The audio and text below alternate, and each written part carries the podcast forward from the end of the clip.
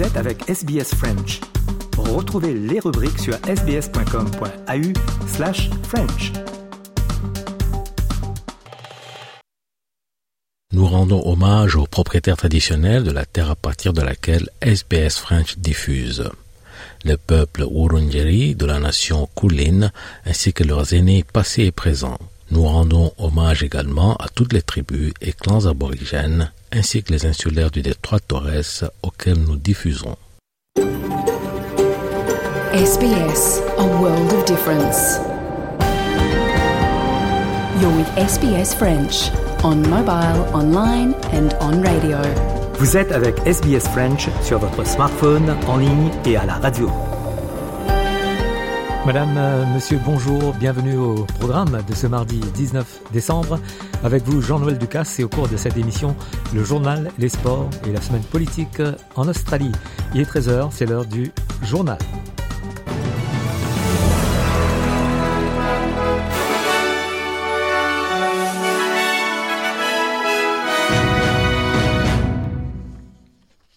Les pluies abondantes et intenses qui ont frappé l'extrême nord du Queensland commencent à s'atténuer, mais le bureau de la météo affirme que les avertissements d'inondation sont toujours en vigueur pour les rivières Herbert, Murray et Daintree, avec des alertes modérées en place pour les rivières Tully et Barron et un avertissement mineur pour la rivière Mulgrave. Lauren Buckle du Bureau de la météo conseille aux résidents de se tenir au courant des avertissements et affirme qu'il existe toujours un risque élevé d'averses et que les tempêtes continueront de fournir des quantités d'eau importantes dans les zones touchées.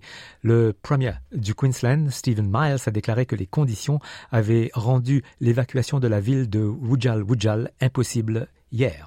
In some positive news, the Cairns Water Treatment Plant uh, is now operating uh, and is providing uh, safe, clean water to the Cairns CBD and also to the Cairns Hospital. I want to thank the technicians who did a really great job of getting that operating again. It means we don't have to evacuate patients out of Cairns Hospital. The Defence Force has been providing fantastic support when and as needed. La police euh, du Queensland a rappelé aux gens qu'ils ne devraient jamais tenter de traverser les eaux de crue, même en voiture. Des centres d'évacuation ont été mis en place pour les habitants du nord-ouest de la Nouvelle-Galles du Sud, fuyant l'incendie de Duck Creek dans la forêt de Piliga au sud de Narrabri. L'incendie a détruit plus de 85 000 hectares et est déclaré hors de contrôle. Anthony Bradstreet euh, du service d'incendie rural de la Nouvelle-Galles du Sud a déclaré sur l'ABC que des centres d'évacuation étaient disponibles pour ceux qui en ont besoin. There are two evacuation centres that have been set up. Uh, those evacuation centres are in both Narrabri and Gunnedah. Those evacuation centres will be able to get people uh, food, basic necessities, and a place to rest. Um, so if you, if you are looking for a place to go, then you can go to either of those evacuation centres. Les Verts affirment que les inondations catastrophiques du Queensland devraient être un avertissement du gouvernement fédéral pour qu'il n'ouvre pas de nouvelles mines de charbon et de gaz. L'opérateur australien du marché de l'énergie, AEMO, a prévu dans un rapport publié le 15 décembre que toutes les centrales électriques au charbon seront fermées en Australie d'ici 2038, soit cinq ans plus tôt que prévu. Mais la sénatrice des Verts, Sarah Hanson-Young, affirme que, les plus de 100 nouvelles mines de combustibles fossiles envisagées par le gouvernement augmenteront la probabilité de catastrophes comme celle du Queensland. We need to put a stop to new coal and gas if we're going to take the climate crisis serious. This is a warning sign for politicians and governments everywhere, but here in Australia, Australian governments need to sit up and take notice. Mother Nature uh, is on the brink, and what we're seeing unfold in Queensland uh, this week is a result of a, climate that is um, getting more and more extreme. Le ministre du Commerce, Don Farrell, est optimiste quant au fait que la Chine va supprimer les barrières commerciales restantes aux exportations australiennes en 2024. Le gouvernement fédéral a travaillé avec la Chine pour l'amener à abandonner les 20 milliards de dollars de sanctions commerciales imposées à la suite d'une querelle diplomatique entre Pékin et l'ancien gouvernement de Scott Morrison en 2020. Ces sanctions comprenaient des droits de douane compris entre 107% et 212% sur le vin australien, réduisant les valeurs des exportations de vin australien d'une valeur de plus de d'un milliard de dollars à quelques 10 millions de dollars. Le ministre Farrell a déclaré sur Sky News qu'un renversement des restrictions sur le vin australien était attendu et que son objectif était désormais d'emmener la Chine à autoriser à nouveau le libre-échange du homard. We started with something like 20 billion dollars worth of uh, trade impediments with uh, with China. Uh, bit by bit, we've whittled that down and uh, really the major product now that uh, has not been uh, let back into China is uh, is lobster, and I'm hoping that sometime in the near future that final product will will be allowed back in, and that uh, uh that 20 billion dollars worth of trade will be resumed. Scamwatch euh, affirme que les Australiens ont perdu plus de 7 millions de dollars à cause des escroqueries liées aux achats en ligne au cours de l'année jusqu'en novembre. À quelques jours de Noël, les principales sociétés de télécommunications et l'Observatoire national de la consommation avertissent les gens de redoubler de prudence lorsqu'ils achètent des cadeaux en ligne. Telstra affirme avoir constaté une augmentation de 66% des escroqueries par SMS par rapport à l'année précédente.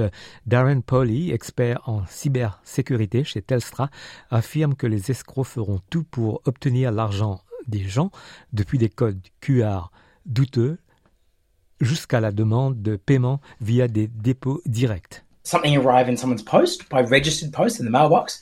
Um, that was a letter and it had a number to call and a URL on there. So it was sort of mixed domains there. You've got post, phone number, and it was a scam. Les responsables américains affirment avoir exhorté Israël à mener la guerre à Gaza avec, je cite, des opérations militaires de moindre intensité. Lors d'une visite à Tel Aviv, le secrétaire à la défense Lloyd Austin a réitéré le soutien américain à Israël et a déclaré que son pays avait offert à son allié quelques idées sur la lutte contre les groupes terroristes. L'Ukraine affirme qu'elle réduit certaines de ses opérations militaires en raison d'une réduction de l'aide étrangère. Un général ukrainien, Alexander Tarnavsky, a déclaré à Reuters que les troupes étaient confrontées à une pénurie de munitions. L'Ukraine dépend fortement des approvisionnements occidentaux en munitions et en systèmes de défense euh, aérienne. Le Premier ministre japonais Fumio Kishida a condamné les récents tirs de missiles de la Corée du Nord après que Pyongyang a tiré hier un missile balistique intercontinental en direction de la mer du Japon. Euh, le missile a une portée capable d'atteindre n'importe où aux États-Unis. Ce lancement fait suite au tir par la Corée du Nord d'une missile à courte portée le week-end dernier. Fumio Kishida affirme que les actions de Pyongyang violent les lois imposées par le Conseil de sécurité des Nations Unies. Rapidement, coup d'œil météo en Australie. À Perth, il fera 31 degrés, Adelaide 21, Melbourne 18, Hobart 17, Canberra 32, Sydney 35, Brisbane 31, Cairns 30, Darwin 35 et à Alice Springs un maximal de 36 degrés. Voilà, fin du journal de ce mardi 12 décembre.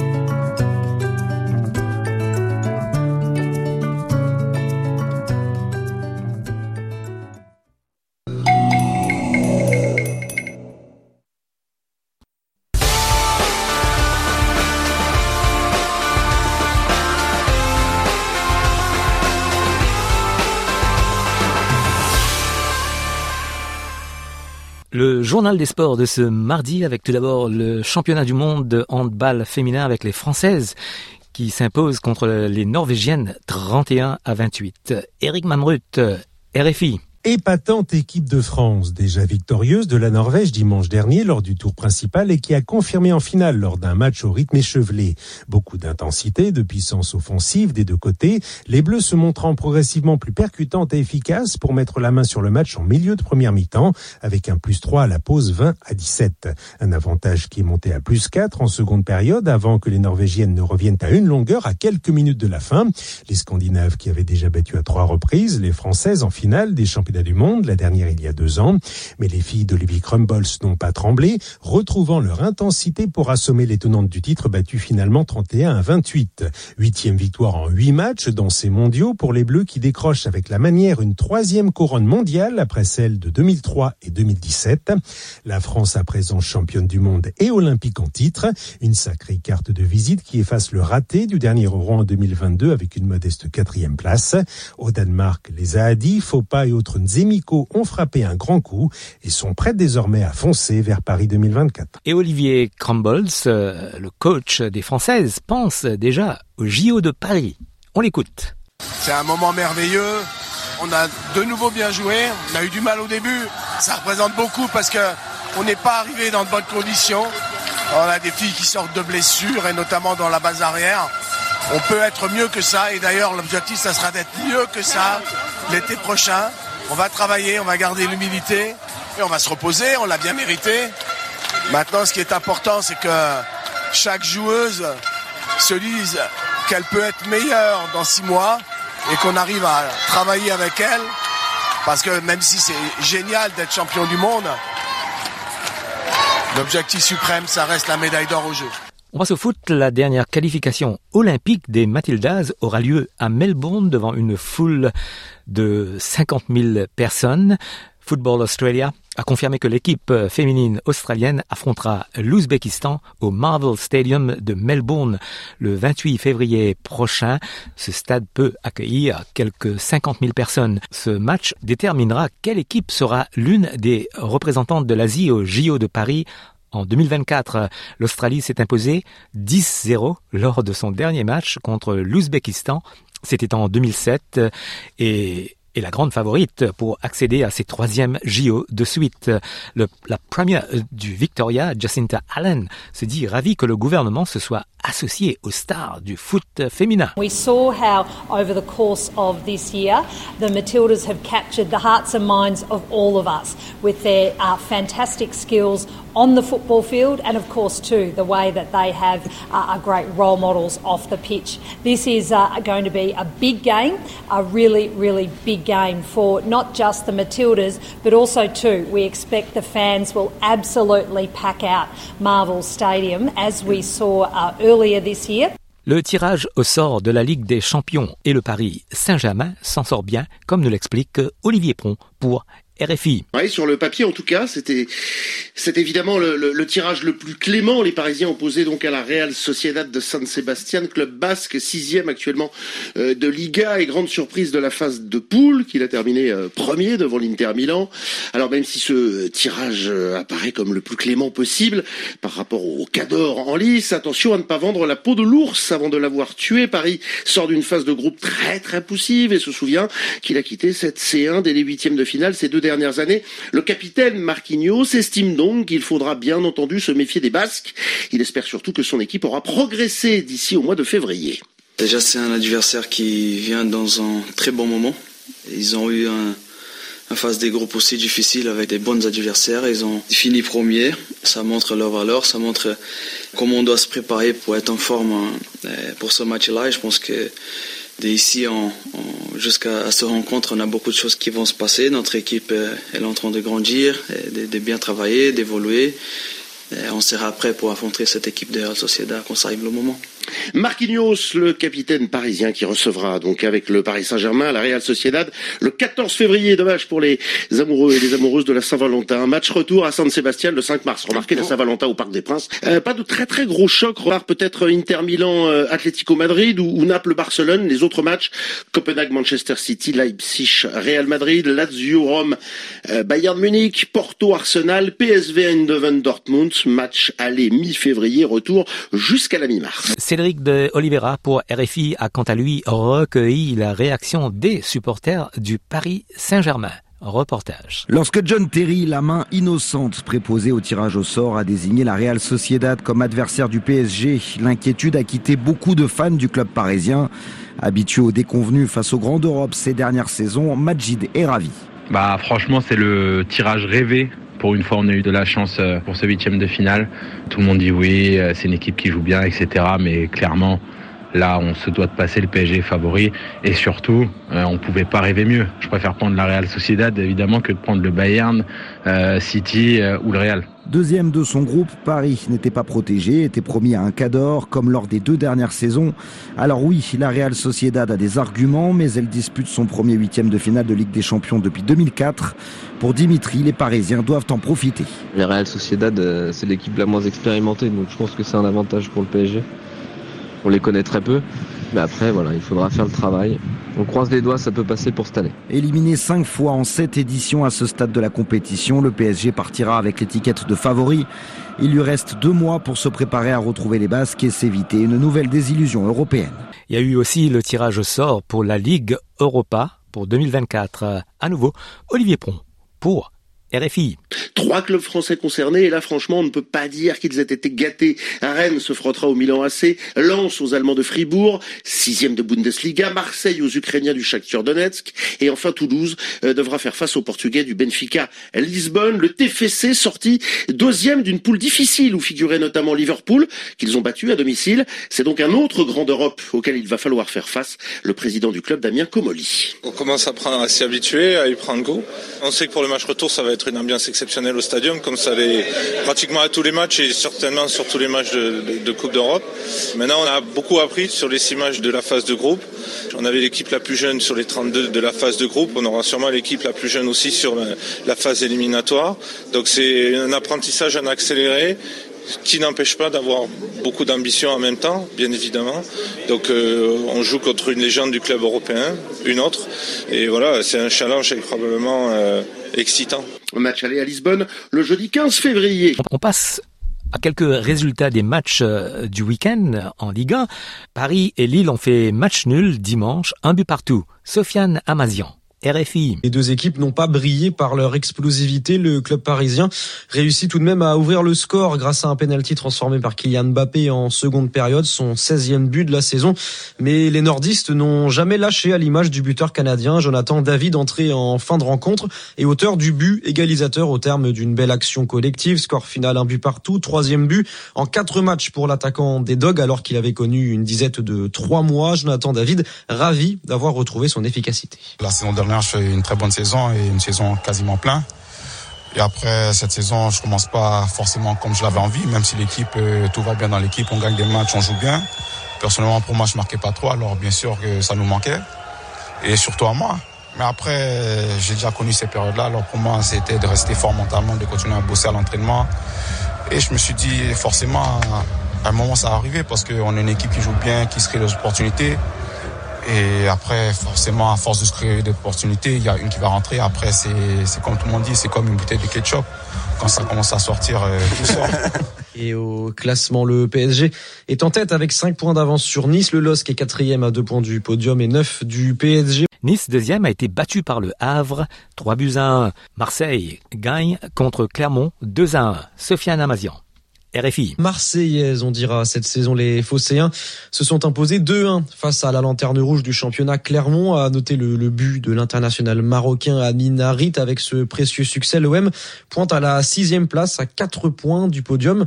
Mais son milieu international centrafricain Geoffrey Kondogbia n'est pas du genre à se griser. On sait que c'est toujours des matchs difficiles. Hein. On le voit avec les résultats ce week-end. Donc euh, je pense qu'aujourd'hui on a assuré l'essentiel avec une bonne première mi-temps, on a maîtrisé notre, sujet. Euh, La deuxième mi-temps elle a été un peu moins bonne. Je pense qu'il y a aussi un petit peu la fatigue qui a joué. Mais euh, on a assuré l'essentiel et je pense que ça fait du bien au moral. Il y a du mieux, hein, franchement, on est content. Maintenant, on sait que ça peut passer du négatif au positif assez rapidement et vice-versa. Donc on est content ce soir, mais on va, on va continuer à travailler avec, avec humilité parce qu'on est encore loin du, de l'objectif. Donc on va continuer comme ça, à travailler et à essayer de, de recoller au tableau. Et puis Brest, le club breton a gagné sa cinquième victoire de suite, comme nous l'explique Sofiane Amazian pour RFI. Les Bretons qui enchaînent un cinquième match sans défaite en allant s'imposer à Nantes 2-0 avec 13 points pris sur 15 possibles dernièrement. Brest pointe à la cinquième place du classement. Attention à bien garder les pieds sur terre, prévient l'un des buteurs du jour, le béninois Steve Mounier. Franchement, là, nous, on essaye de prendre un maximum de points pour atteindre le maintien le plus rapidement possible. C'est notre objectif premier. Après voilà, là aujourd'hui on est quatrième, c'est beau, mais, mais notre objectif premier c'est vraiment le maintien et essayer de l'avoir le plus rapidement possible. Et après on verra si on peut jouer autre chose. Ça fait déjà depuis la, saison dernière, on a beaucoup progressé, l'équipe elle a pas beaucoup changé. Et on voit aujourd'hui qu'on a progressé ensemble et qu'on est capable de produire de, de, de très beaux matchs. Et, des matchs maîtrisés comme vous l'avez dit. Et ça montre que cette équipe avance. Et mercredi, lors de la dernière journée avant la trêve, la 17e, Brest recevra Lorient. On passe en Angleterre avec Arsenal qui s'est imposé contre Brighton 2 à 0. Liverpool, deuxième, a fait match nul avec Manchester United 0-0. En Espagne, hier, Gérone s'est imposé contre Alaves 3 buts à 0 et reste en tête du classement. Le Real de Madrid s'est imposé contre Villarreal 4 buts à 1. En Allemagne, victoire du Bayer Leverkusen qui est en tête contre Eintracht Francfort, 3 buts à 0. Le Bayern de Munich, deuxième, s'est imposé contre Stuttgart, 3 buts à 0. En Italie, l'Inter Milan s'est imposé contre la Lazio Rome, 2 à 0. Victoire de l'AC Milan contre Monza, 3 buts à 0. Le mondial des clubs première demi-finale hier et les Brésiliens de Fluminense se sont imposés contre les Égyptiens de Al Ali Le Caire 2 à 0. Ce mardi, les Japonais de Urawa Red Diamonds joueront contre les Anglais de Manchester City. En Afrique, la Côte d'Ivoire organise la Cannes dans un mois. Comment vont les préparations? Explication, Sofiane Amazian pour RFI. Et en tout cas, ce que, ce que confirme Yassine Idriss Diallo, le président de la Fédération ivoirienne de football, l'engouement s'étend même à toute la région, également vice-président du, du, comité d'organisation. Il assure au micro de Molamine Sissavané que la Côte d'Ivoire sera au rendez-vous. Depuis plusieurs années, on ne parle que de la canne. Et au fur et à mesure qu'on approche, la ferveur, on la sent. Mais vous l'avez déjà senti dans les matchs des éléphants. Match du Maroc, match de l'Afrique du Sud. Vous voyez le monde qui sort. On a 10 pays de la sous-région qui sont qualifiés. Il y a beaucoup de nations comme ça qui n'ont pas besoin d'hôtels. Il y aura beaucoup de personnes qui vont aller chez l'habitant. Il y a beaucoup d'attentes. Le président de la République a mis beaucoup de moyens. Le Premier ministre, vous avez vu, le ministre des Sports, ça pour vous dire l'importance accordée par le gouvernement. Donc euh, tout est mis en œuvre pour que les choses se passent bien. Et je pense que pour l'instant, nous sommes totalement dans notre agenda. Nous serons prêts à recevoir cette Coupe d'Afrique dans les meilleures conditions possibles. Et la Côte d'Ivoire, le, le, pays hôte ouvrira sa canne face à la Guinée-Bissau le samedi 13 janvier. Ce sera un match en soirée. Voilà pour le journal des sports de ce mardi.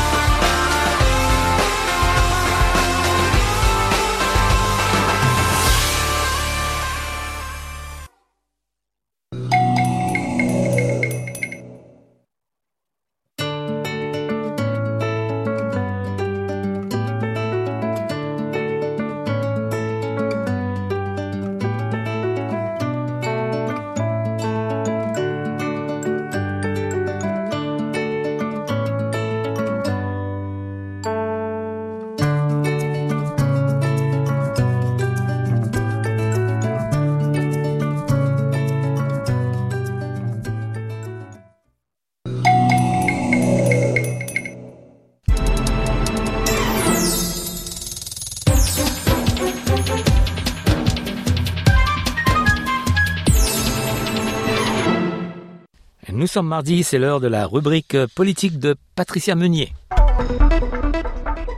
La nouvelle stratégie tant attendue du gouvernement australien en matière de migration a été présentée la semaine dernière. Elle prévoit de réduire de moitié le nombre des arrivants après un afflux sans précédent pendant cette année.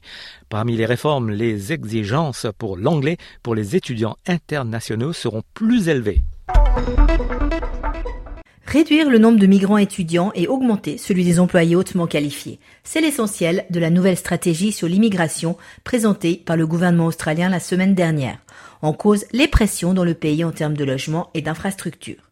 Il s'agit désormais de diminuer fortement le niveau de migration après un afflux sans précédent au cours de cette année, soit une réduction demandée de 500 000 à 250 000 pour juin 2025. Dans cette refonte du système, les règles en matière de visa pour les étudiants internationaux et les travailleurs peu qualifiés seront également renforcées. Par contre, les procédures de visa pour les migrants très qualifiés ou avec des compétences dites essentielles ont également été améliorées. Par exemple, elles proposent un accès facilité à la résidence permanente. Parmi les bémols, les travailleurs moins qualifiés auront moins de visas à disposition. Selon Peter Dutton, le leader de l'opposition, il s'agit d'une erreur. Well, what, what, sort of government at the time of a building crisis, when you can't get a tradie and you certainly can't afford one, what, what sort of government decides to close the door to tradies coming into Australia? Uh, it's completely the wrong decision, and it's going to have a negative impact on housing affordability, the complete opposite of what the government's promising. La CEO de Master Builder Australia, Danita Warren, est aussi déçue de la nouvelle stratégie. We're of the view that that was unnecessary, but willing to work with the government. Um, but it's disappointing as we get to look at more of the detail of the report, coupled with the minister's re- um, response to questions in her press conference yesterday that we would have to prove there is a shortage. Well, I think we've already done that. Uh, that it's still going to be an uphill battle for us to meet the numbers that we say we need. Nombreux sont ceux qui pensent que les migrants sont utilisés comme bouc émissaire pour masquer une mauvaise politique du logement.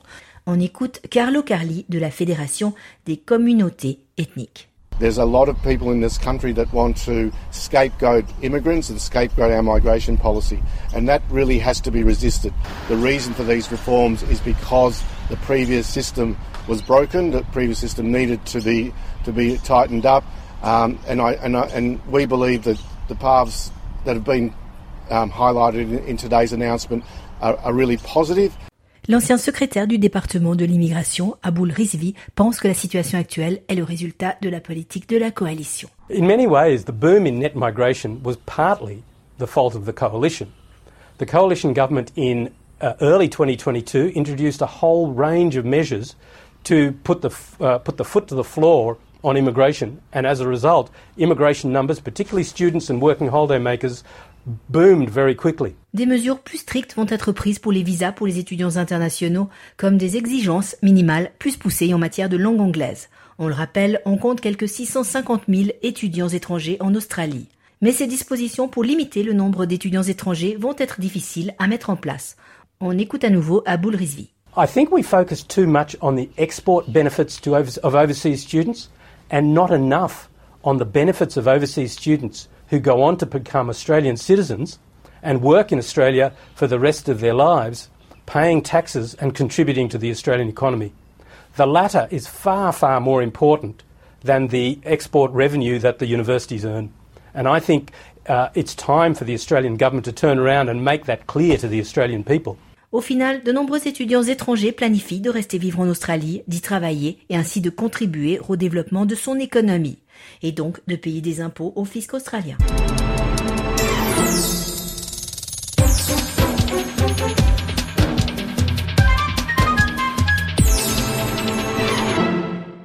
13h35 minutes sur les ondes de Radio SBS. Vous écoutez le live du mardi 19 décembre.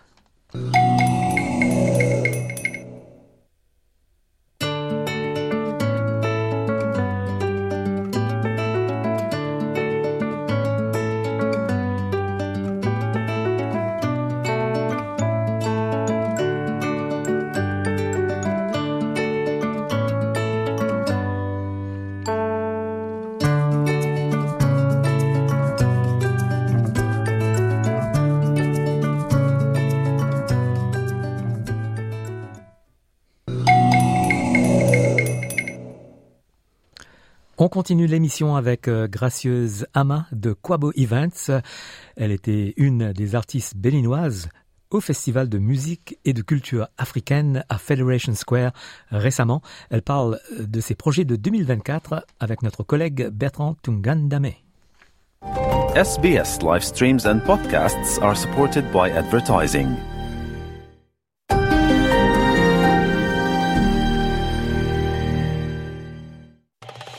Vous êtes avec SBS French. Retrouvez les rubriques sur sbs.com.au slash French. Gracieusement, bienvenue sur SBS French. Bonjour, merci de me recevoir. Est-ce que vous avez des vidéos ou même euh, des CD pour euh, que les gens puissent continuer à admirer, apprécier euh, votre travail de chez eux? Alors, je n'ai pas de, de CD, en tout cas pas encore. C'est un projet sur lequel je travaille pour pouvoir créer mes propres compositions avec des artistes africains.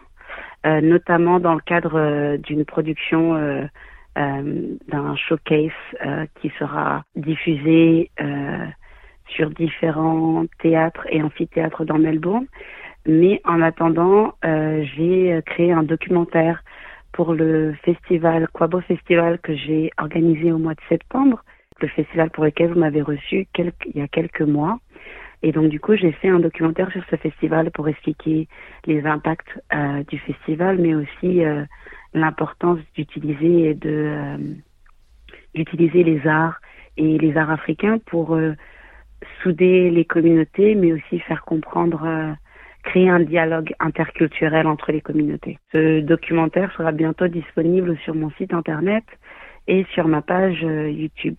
Donc il y aura possibilité de, euh, de voir euh, le travail que je fais, mais aussi la représentation de mes origines, parce que bien évidemment, euh, le fait que je vienne du Bénin avec euh, l'histoire des femmes amazones à Gauthier ou Minot a beaucoup inspiré la création artistique que j'ai organisée.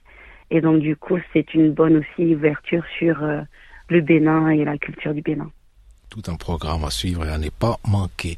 Et un mot de la fin, gracieuse, avant de nous quitter, bien un mot de la fin pour nos auditeurs. Euh, soyez sûrs de suivre euh, nos activités sur les réseaux sociaux, donc Quabo Events, K-W-A-B-O Events, donc euh, I-V-E, E-V-E-N-T-S, et sur Facebook aussi, et à ne pas manquer une opportunité de danser avec nous, d'apprendre un peu plus sur la culture africaine et notamment euh, Afrique de l'Ouest et euh, des pays euh, francophones pour pouvoir vous amuser et passer un bon moment avec nous. Gracieuse, merci infiniment d'avoir pris le temps de nous présenter vos activités sur SBS French. Merci à vous de m'avoir reçu. Aimez, partagez, commentez. Suivez-nous sur facebook.com slash sbsfrench.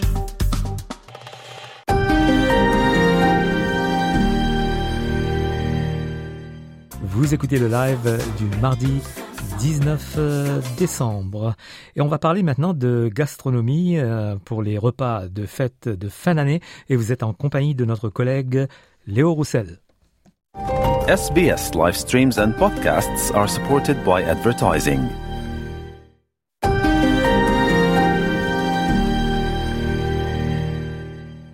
SBS acknowledges the traditional custodians of country and their connections and continuous care for the skies, lands, and waterways across Australia.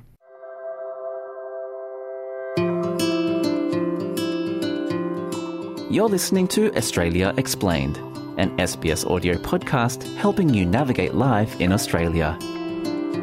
Exploring bush tucker in your kitchen can be straightforward as swapping out your usual ingredients for native alternatives. It's not just about the food, it's about the celebration of Australia's vibrant cultural heritage.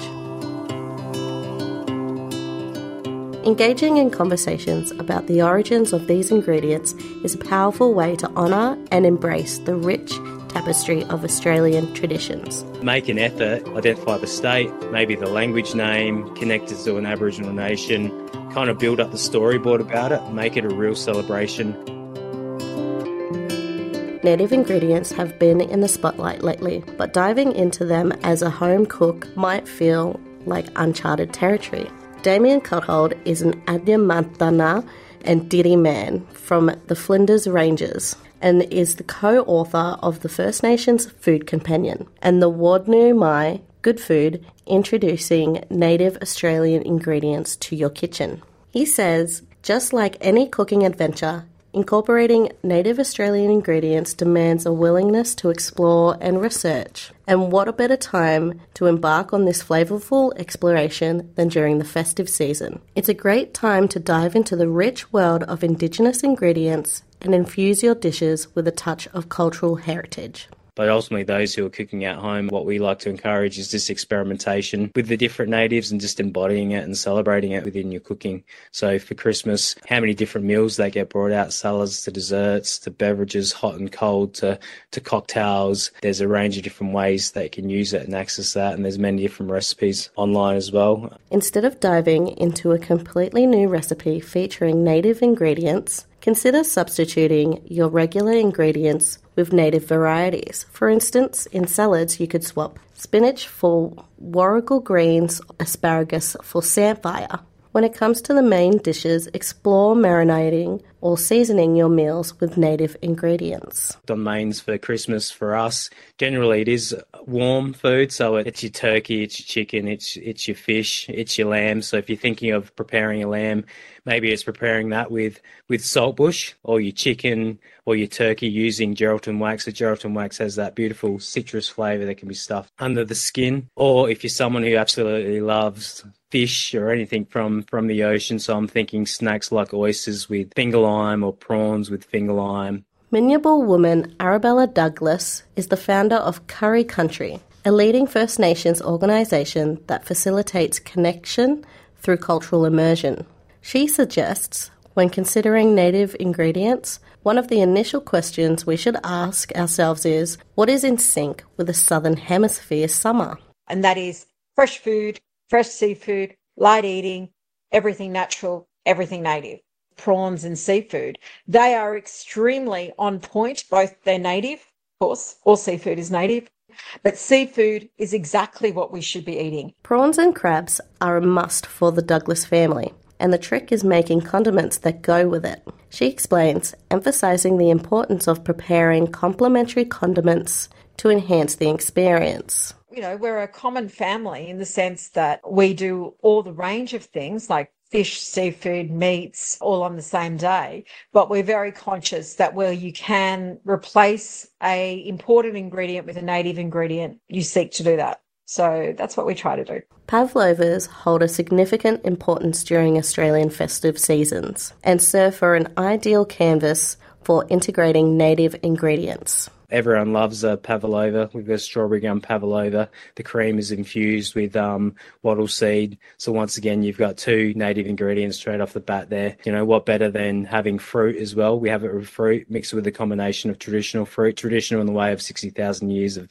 age. So I'm thinking of the Kwangdong, Davison plum, but then you can delve into the, the munchies and whatever you're feeling. And remember, beverages, whether hot or cold, offer straightforward yet impressive opportunity to introduce native flavours to your guests. Finger limes and Davidson plums can wonderfully complement sodas and cocktails, while lemon myrtle is sought after addition to tonic based drinks. When incorporating native ingredients, it's valuable to consider and discuss their origins. This allows us to appreciate and acknowledge the heritage of Australia's rich cultural diversity. Celebrating and understanding the roots of these ingredients is a meaningful way to honour Australia's cultural legacy. Make an effort, identify the state, maybe the language name, connect us to an Aboriginal nation, kind of build up the storyboard about it, make it a real celebration that gives you a true appreciation for what you're having and hopefully a love and a passion for. And I really believe once you have a love and a passion for a particular thing or a topic, that really drives your decision moving forward, whether it be travel, whether it be engaging in a food experience, whether it's appreciating that cultural heritage, whether you're from Australia or outside of Australia. Another way we can celebrate Australia's cultural heritage is to grow and share native ingredients, says Douglas. Grow as much as you can for yourself. There's nothing quite as lovely as just getting what you need from your garden. And I know that sounds really daggy, but I would say to people, give each other plants and create your own little supermarket between your friends and your family and become your own exchange. Like that would be a beautiful Christmas because in that liberation where you opt out of these big chains, you actually find community. Embrace and celebrate Australia's rich cultural heritage this festive season by incorporating subtle adjustments to your traditional holiday dishes. These simple changes promise to deliver a distinctive and flavourful experience, adding a touch of impact and depth to your celebrations. This was an SBS audio podcast. For more Australia Explained stories, visit sbs.com.au slash Australia Explained.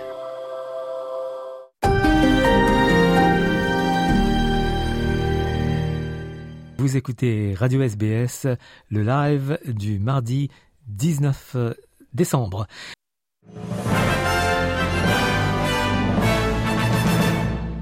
Et en fin d'émission, un rappel des titres de ce 19 décembre.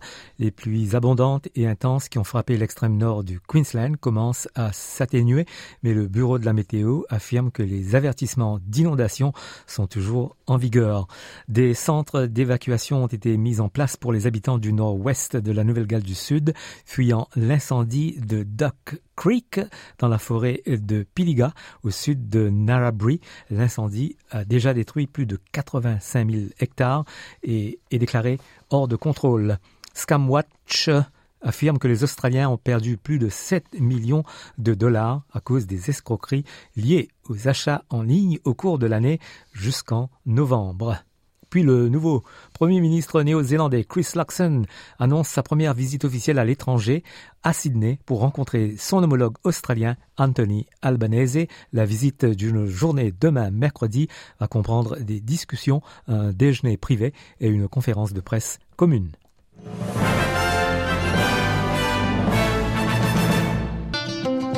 Et voilà, nous arrivons presque à la fin de cette euh, émission, de ce live du mardi 19 décembre. Merci d'avoir été avec nous. Prochain rendez-vous jeudi à partir de 13h sur les ondes de SBS French. Belle journée, à bientôt.